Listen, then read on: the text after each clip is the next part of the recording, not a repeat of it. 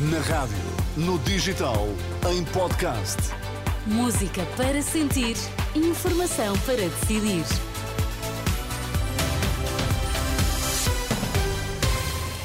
As notícias na Renascença, para já os títulos em destaque.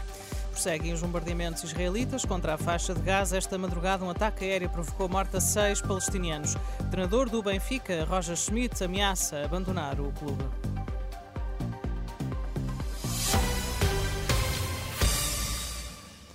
Menos seis palestinianos morreram esta madrugada num bombardeamento israelita no sul da faixa de Gaza, segundo a estação de televisão Al Jazeera. É consequência de um ataque aéreo israelita contra edifícios residenciais na cidade de Khan Yunis. Pelo menos 310 palestinianos morreram em Gaza num período de 24 horas entre quinta e sexta-feira, quando militares israelitas bombardearam aquele território a partir do ar, da terra e do mar. É o que avança também Al Jazeera, citando dados das Nações Unidas. Ontem, o Conselho de Segurança da ONU acabou por por chumbar a resolução que pedia um cessar-fogo na faixa de Gaza, com o único voto contra, com o poder de veto permanente a ser dado pelos Estados Unidos. Ao todo, 11 países votaram a favor, o Reino Unido absteve-se e os Estados Unidos, aliados próximos de Israel, rejeitaram a resolução.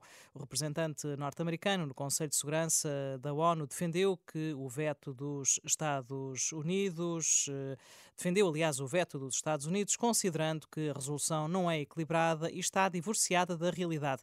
A resolução surgiu na sequência de o secretário-geral da ONU, António Guterres, ter acionado o artigo 99 da Carta das Nações Unidas, pedindo atenção ao Conselho de Segurança para impedir o colapso total do sistema humanitário em Gaza.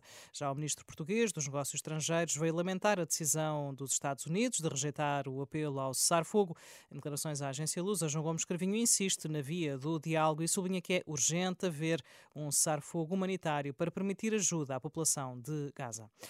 Futebol, terceiro jogo seguido sem vencer, o segundo para o campeonato. O Benfica, na última noite, não conseguiu melhor do que um empate a uma bola em pleno Estádio da Luz contra o Farense, insultado e apupado por milhares de adeptos quando substituiu João Neves no final.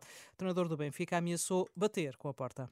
Uh, Vou refletir sobre o que aconteceu esta noite. Sendo honesto, sou eu o problema se o Benfica precisa de um treinador que faça as substituições que os adeptos querem. Não há problema. Saio e virá alguém para me substituir e que faça melhor.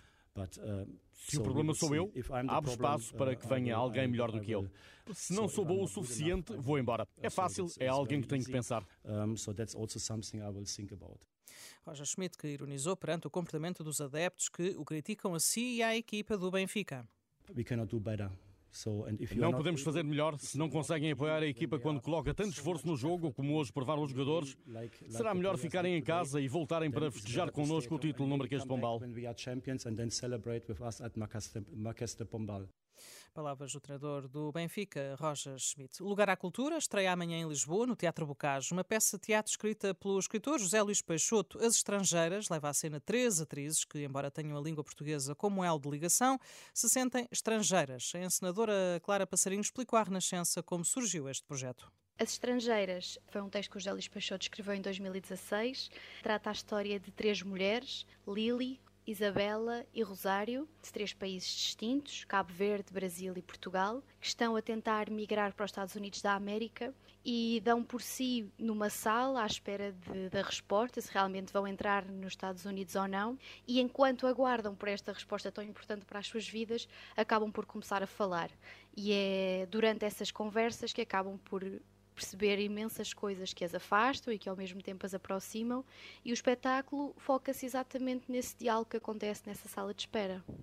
A senadora Clara Passarinho, ouvida pela jornalista Maria João Costa, a peça As Estrangeiras sobe ao palco do Teatro Bocage, em Lisboa, amanhã às nove e meia da noite. Se quiser uma proposta cultural, já para este sábado à tarde, pode assistir a uma leitura encenada da única peça de teatro escrita por Mário Cesarini, intitulada Um Alto para Jerusalém.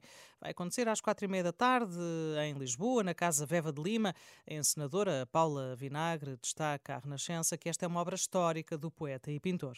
É um texto que o Cesarino escreveu em 1946 por raiva à polícia de costumes que lhes tinha apreendido uns textos que eles estavam a escrever.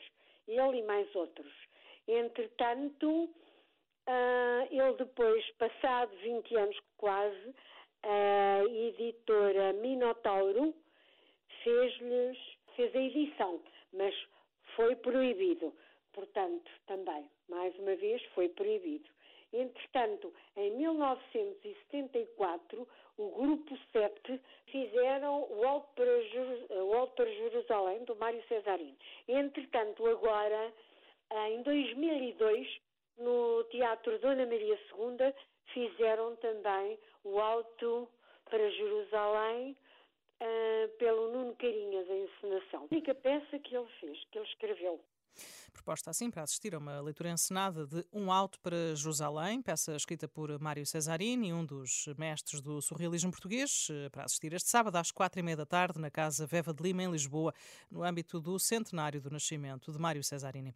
Morreu o ator norte-americano Ryan O'Neill, ficou conhecido pelos papéis que interpretou em filmes como Love Story, Paper Moon ou Barry Lyndon, este um épico de Stanley Kubrick. A informação da morte do ator foi adiantada pelo filho Patrick O'Neill através das redes sociais. Ryan O'Neill tinha 82 anos. Se costuma usar a ponte 25 de Abril durante a madrugada, esta informação poderá ser útil. Já amanhã, entre a 1 e as 5 da manhã, a circulação automóvel vai estar totalmente encerrada no sentido norte-sul e vai ficar condicionada a uma via no sentido Almada-Lisboa, no sentido contrário. Em causa, de acordo com Luz ao Ponte, está a realização de um simulacro de segurança para testar o plano de emergência da ponte 25 de Abril.